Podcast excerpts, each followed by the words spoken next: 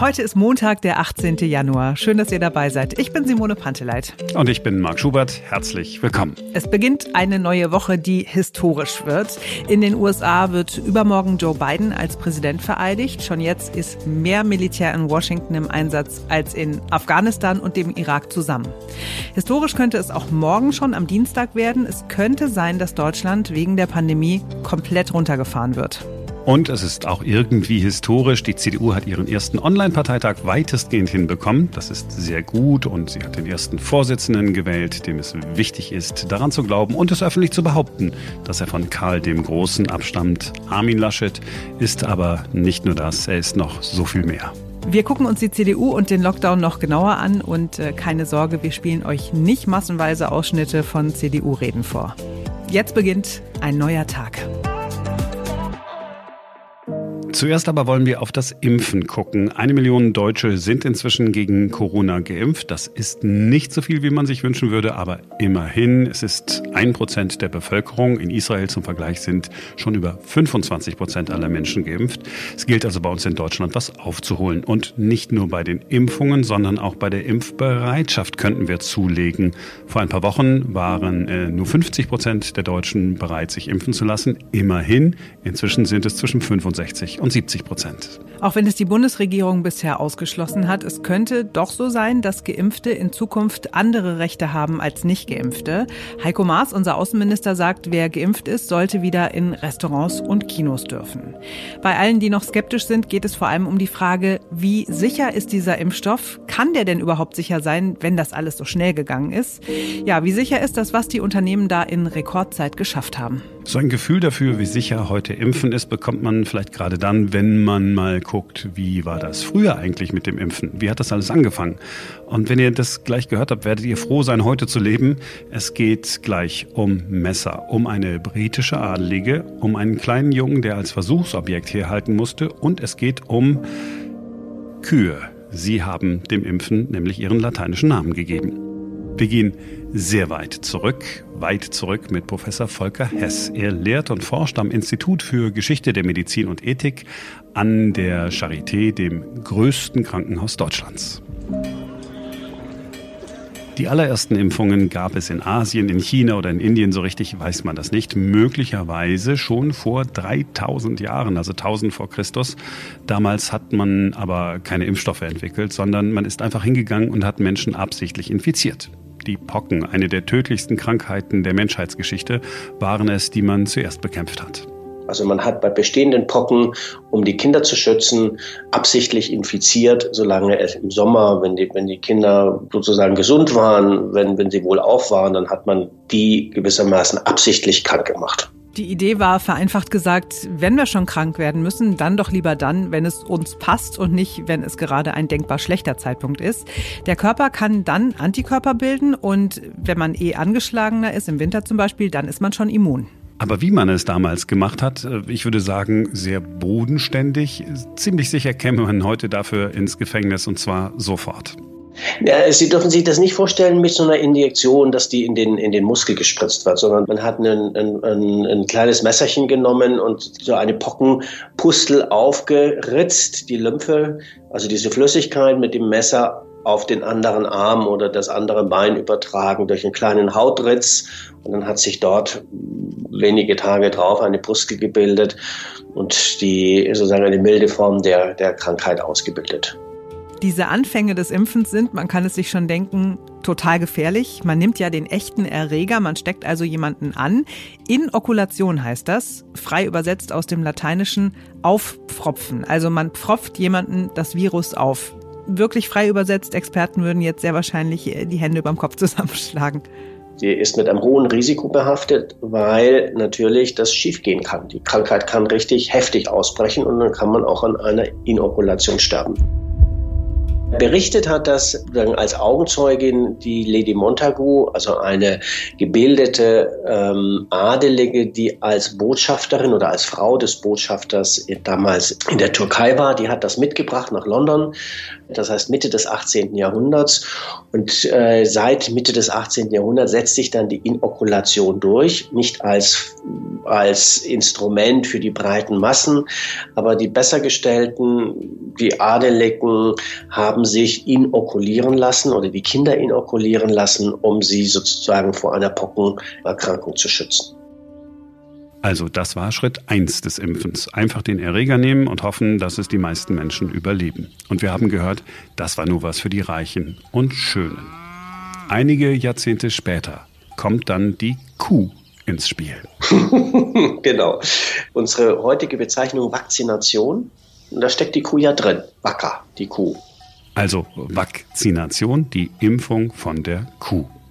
Wir sind immer noch im 18. Jahrhundert, irgendwas um 1795, 96. Ein britischer Arzt, Edward Jenner, macht eine Beobachtung in seiner Umgebung. Eher ein Praktiker, also kein akademisch gebildeter Arzt. Edward Jenner äh, ist, ist ein, ein, ein Landarzt. Dieser Landarzt bemerkt, die vielen Melkerinnen in den Kuhställen infizieren sich so gut wie nie mit Pocken. Dafür aber sind sie infiziert mit Kuhpocken. Kuhpocken sind zwar unangenehm für Menschen, aber bei weitem nicht so gefährlich wie die Menschenpocken. Er hat das beobachtet, systematisiert, dann Versuche unternommen an Nachbarskindern, an seinem eigenen Sohn und auf die Art und Weise festgestellt, dass dieses Verfahren, dass man also von von Kühen diese, die, die, die Lymphe überträgt auf Kinder, eine bessere Methode ist als die Inokulation. Edward Jenner macht ein Menschenexperiment, das in die Geschichte eingehen wird. Er ritzt dem achtjährigen Gärtnersohn James Phipps in die Haut und trägt die Pockenflüssigkeit auf, die er von einem Kuhäuter hat. Phipps bekommt auch die Kuhpocken, aber er wird wieder gesund.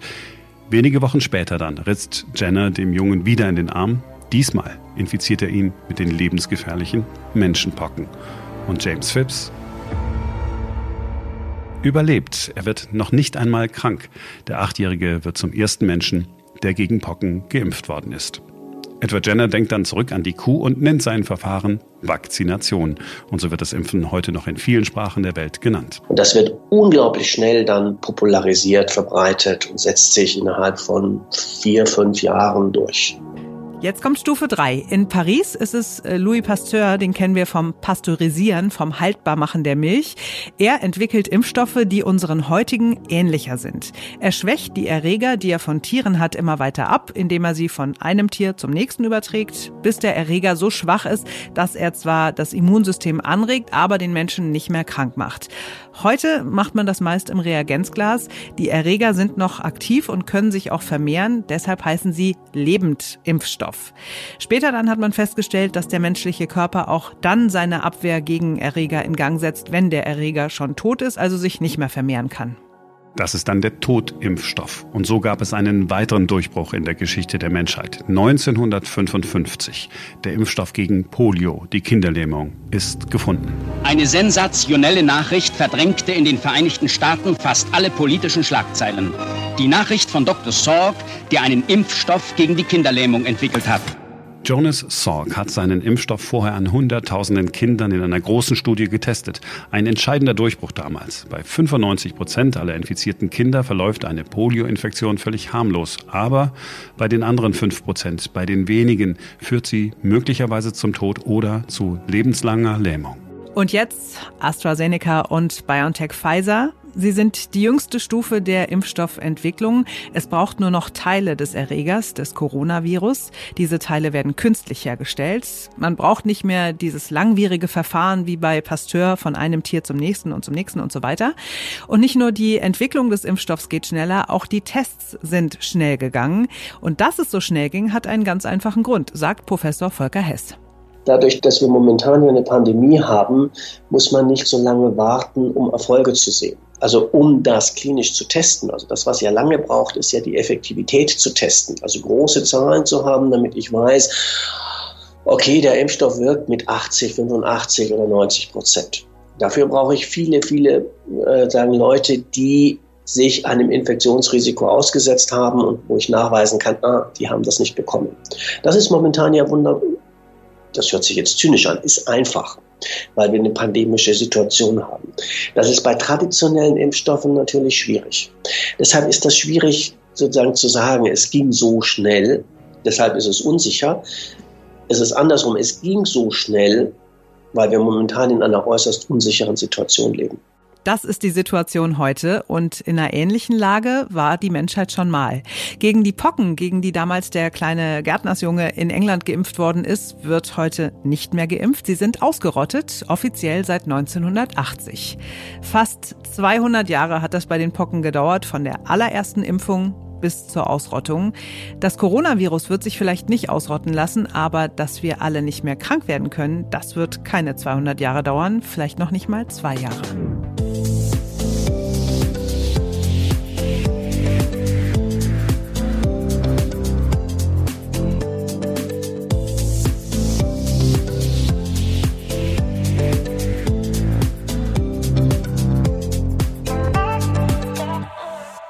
Alle reden über den nächsten Lockdown. Der ist dann nicht mehr ein Lockdown light wie der Lockdown vor Weihnachten. Es ist auch nicht mehr der harte Lockdown, in dem wir jetzt stecken.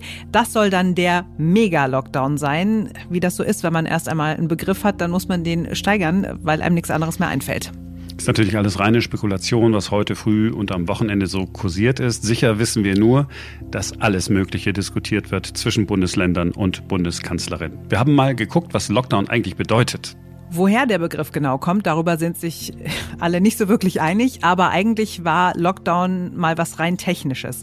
Wenn in einer Fabrik am Ende der Produktion irgendwas falsch war, dann hat man den Lockdown angeordnet, also die Produktion angehalten und dann ist man Schritt für Schritt die Produktion durchgegangen, um zu sehen, an welcher Stelle der Fehler passiert ist. Also Lockdown hat ursprünglich bedeutet, die Bänder stillstehen lassen. Irgendwann später ist Lockdown zum ersten Mal im Zusammenhang mit Menschen aufgetaucht, mit Menschen in Gefängnissen. Sie wurden in ihre Zellen eingesperrt und durften sie nicht verlassen. Also da Lockdown mit der Bedeutung von einsperren, keiner darf raus. Lockdown heißt also am Ende des Tages Ausgangssperre und die hatten wir in den meisten Regionen in Deutschland ja bisher nicht wirklich. Also so wie wir in Deutschland und auch in anderen Ländern Lockdown benutzen, ist es nicht ganz passend.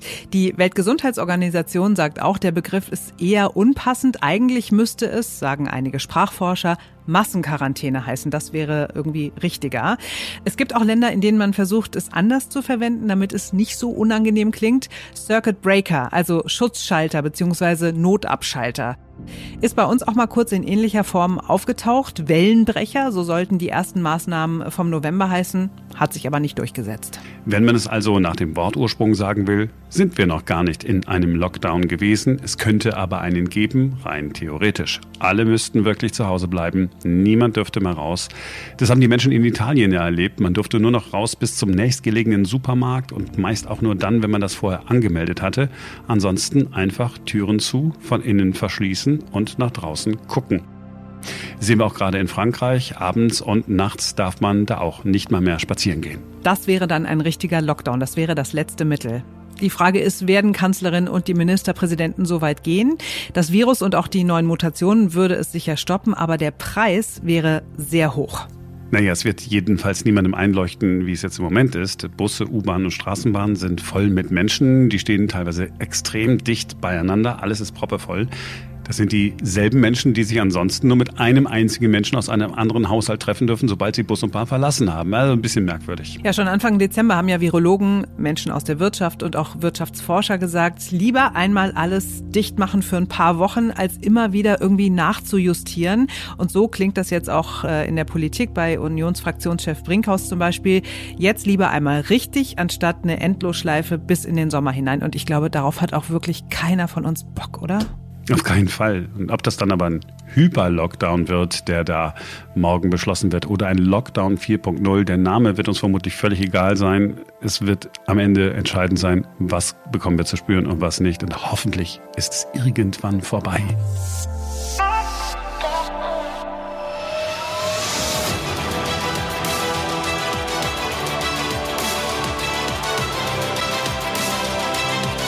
Meine Damen und Herren, herzlich willkommen zum digitalen Parteitag der Christlich-Demokratischen Union Deutschlands live aus dem CDU-Studio in Berlin. Der CDU-Parteitag am Wochenende, ich habe ihn nicht ganz gesehen, aber er war wirklich nicht schlecht gemacht. Es ist jetzt sicher nicht die beste Unterhaltung aller Zeiten gewesen, das, was ich da gesehen habe, aber mir haben die tausend Delegierten in irgendeiner Halle überhaupt nicht gefällt. Willkommen zurück beim zweiten Teil des digitalen Parteitages der CDU Deutschlands. Hier live Es war eben alles fürs Netz gemacht. Ich fand sehr sympathisch, dass Paul Ziemiak, der Generalsekretär, die Moderatorenrolle übernommen hat und doch sichtlich nervös war. Wäre ich auch gewesen. Als Generalsekretär ist er für die ganze Organisation verantwortlich und du weißt, jetzt muss alles klappen, jetzt gucken alle zu. Uah aber er hat die Feuertaufe bestanden. Das Ganze drumherum, der ganze Style des Parteitags war irgendwie moderner als die Kandidaten, die zur Wahl gestanden haben. Das Imagevideo war echt episch gemacht und richtig nice. Warum geht man überhaupt in die Politik? Für den Applaus? Die große Bühne? Eier und Tomaten flogen. Und ausgerechnet für die? Mal ehrlich, keiner kommt einfach so als Politiker auf die Welt. Keiner hier ist unfehlbar. Und erst recht nicht unverwundbar. Bundesinnenminister Schäuble niedergeschossen. Ich habe zu ihm gesagt, du darfst nicht sterben. Also, warum macht man diesen Job? Ja, da hat sich die CDU natürlich selbst gefeiert, aber was hätte sie auch anderes tun sollen? Ja, ist halt ein Werbevideo, aber wenigstens ist es nicht langweilig äh, gewesen. Man muss ja die CDU nicht sofort wählen, aber es ist schon eher die Zukunft, was da in einer der Berliner Messehallen abgelaufen ist. So, wenn man bei Twitter geguckt hat während des Parteitags, dann gab es da das, was es dort sehr gerne gibt, Spott und Häme. Das muss man ja so machen bei Twitter, sonst bekommst du nicht genug Likes und dann hat es überhaupt keinen Sinn, dass du überhaupt bei Twitter gewesen bist. Zwei Beispiele mal. Äh, Generalsekretär Ziemiak schreibt da einer, beginnt den CDU-Parteitag mit einer Falschbehauptung, es sei der erste voll digitale Parteitag einer Partei gewesen.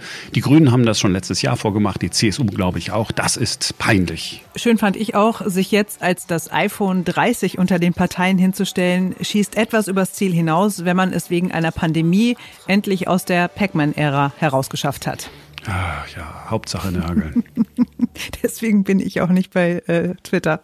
Armin Laschet, jedenfalls ist es am Ende geworden. Das ist also klar. Das wäre also geschafft. Aber ein paar Rätsel haben das Netz dann doch noch äh, beschäftigt. Als erstes eine Frage. Hat die Bundeskanzlerin eine Geheimbotschaft gesendet, die in ihrer kurzen Rede versteckt war? Jetzt bitte darauf achten, dass Merkel aller Voraussicht nach sagt. Für mich persönlich ist dieser Parteitag auch etwas Besonderes. Es ist der 14. Parteitag, an dem ich als Bundeskanzlerin teilnehme. Und es ist zumindest, was Wahlparteitage angeht, mit aller Voraussicht nach auch mein letzter Parteitag als Bundeskanzlerin. Also es ist aller Voraussicht nach mein letzter Parteitag als Bundeskanzlerin. Wollte Merkel damit sagen, dass sie vielleicht doch nicht abtritt und im Amt bleibt?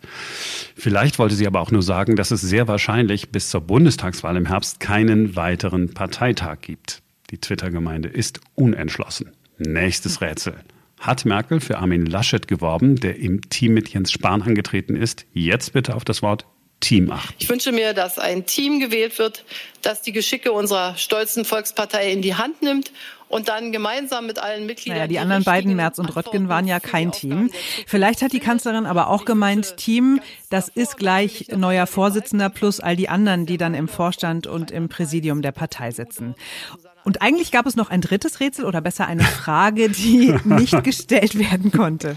So, liebe Delegierte, nun haben Sie die Möglichkeit, Fragen zu stellen an unsere drei Kandidaten. Und ich möchte beginnen mit Hans-Werner Adams. Und es wäre schön, wenn Sie sagen, an wen Sie die Frage haben, ob an alle drei Kandidaten oder nur an einen. Und bitte eine Minute Redezeit einhalten. Lieber Herr Adams, Sie haben das Wort. Ja, es wäre schön gewesen, wenn Adams gesagt hätte, an wen er seine Frage richtet. Sag noch mal was. Herr Adams, Sie können sprechen. Wir sehen Sie.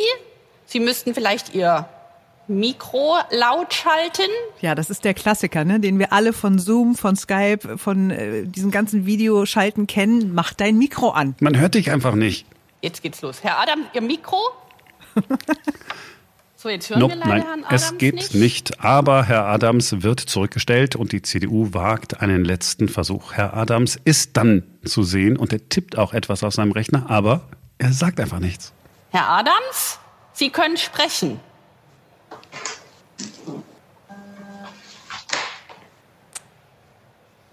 Ja, Adams? Wir können reden, wir können reden. Jetzt, jetzt und damit ist er wirklich der stille Held des Parteitags geworden.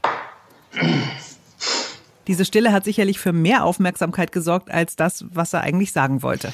Ja, er habe zu einer ganzheitlichen Betrachtung von Wirtschafts-, Sozial- und Umweltpolitik aufrufen wollen, hat er der DPA dann äh, später erzählt. Das ist natürlich alles ganz okay, das finden wir alle auch ganz richtig, aber das hier ist schon besser. Herr Adams, Sie können Ihre Wortmeldung jetzt Hallo? loswerden. Genau, das wäre gut. Das war's für heute. Morgen ist ein neuer Tag. Wenn es euch gefallen hat, dann gebt uns gerne bei Apple Podcasts eine schöne Bewertung ab. Fünf Sterne wären super. Würden wir uns sehr darüber freuen. Oder ihr schickt uns Feedback. Das äh, würde funktionieren, wenn ihr uns zum Beispiel eine E-Mail schreibt über podcast.einneuertag.com. Und ihr könnt uns auch gerne weiterempfehlen. Ihr habt bestimmt irgendwelche Freunde, Verwandten, Bekannten, Kollegen, denen ihr unseren Podcast ans Herz legen wollt.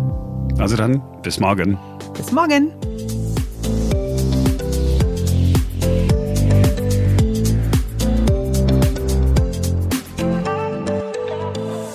Menschen, die stehen ganz dicht beieinander in manchen Städten. Bilder aus Berlin haben wir da gesehen. Das ist ja äh, voll wie, ähm, weiß ich nicht, also keine Ahnung, voll wie, ne? also ich weiß es nicht.